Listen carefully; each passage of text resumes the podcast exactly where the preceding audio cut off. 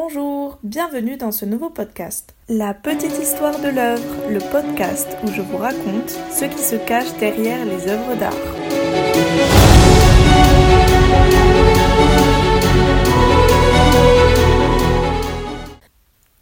Aujourd'hui, nous allons parler de l'histoire qui se cache derrière l'œuvre La valse. Il s'agit d'une sculpture réalisée en plâtre puis en bronze par Camille Claudel dans plusieurs versions entre 1889 et 1893. Je vous rappelle que vous pouvez consulter cette œuvre sur le compte Instagram de La Petite Histoire de l'œuvre.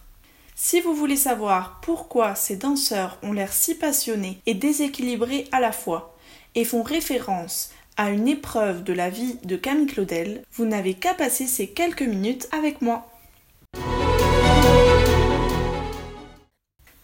Cette histoire commence à Paris en 1889. Nous sommes à la belle époque, cette période qui s'étend de la fin du XIXe siècle jusqu'à la Première Guerre mondiale. En France, elle est marquée par le progrès, l'insouciance, les créations artistiques foisonnantes. Cette année-là, l'exposition universelle a lieu à Paris, sur le thème du centenaire de la Révolution française. Et Camille Claudel va bien sûr la visiter. En compagnie de son ami Claude Debussy, le compositeur, elle découvre émerveillée l'art d'Extrême-Orient, et notamment le pavillon du Japon. Ce sont ces œuvres qui l'inspirent à créer la valse, et cette même année, elle commence sa réalisation. La première version de cette sculpture choque ses contemporains, car en plus du désir qui émane de la posture de cet homme et cette femme qui dansent une valse, leurs corps sont nus, cette première version a donc été jugée indécente par l'inspection des beaux-arts et elle a d'ailleurs disparu. On demande à Claudel d'habiller ses personnages, ce qu'elle fait avec une draperie dans les versions suivantes. Claudel a une vocation pour la sculpture depuis son plus jeune âge, bien que les femmes à l'époque soient plutôt destinées à la couture. Être une femme sculptrice est donc un véritable défi.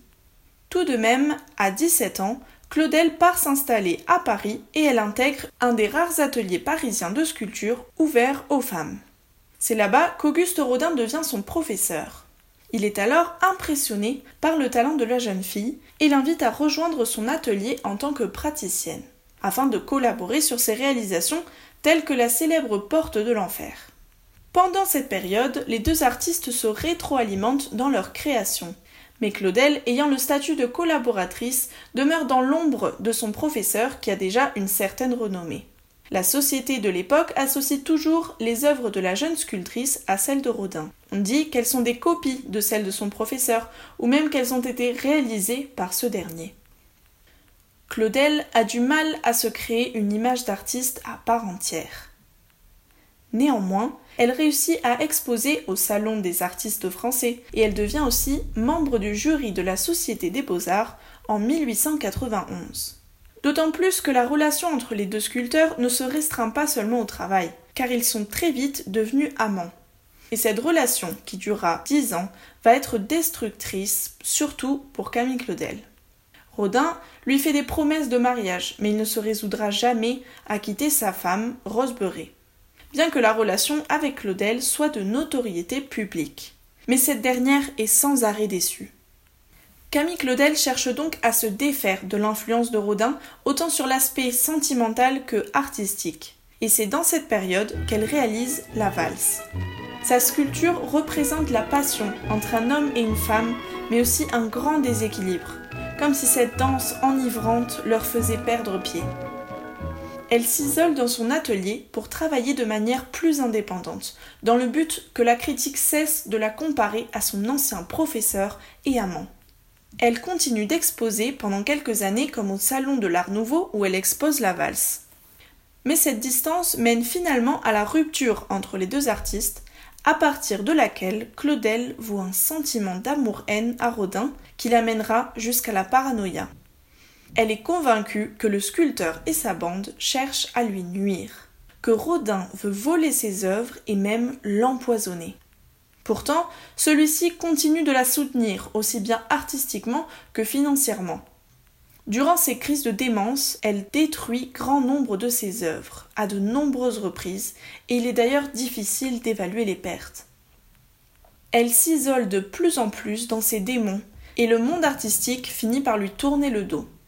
Sa reconnaissance dépérit, tandis que celle de Rodin bat son plein. Elle vit dans l'obscurité et la saleté.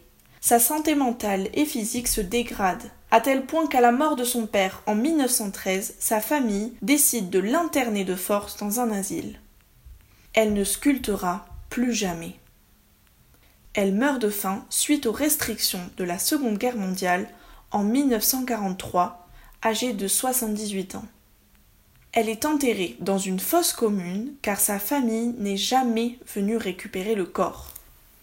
Malgré ce destin tragique et le manque de reconnaissance, Camille Claudel est une des grandes artistes du XIXe siècle et une des figures féminines les plus importantes de l'art.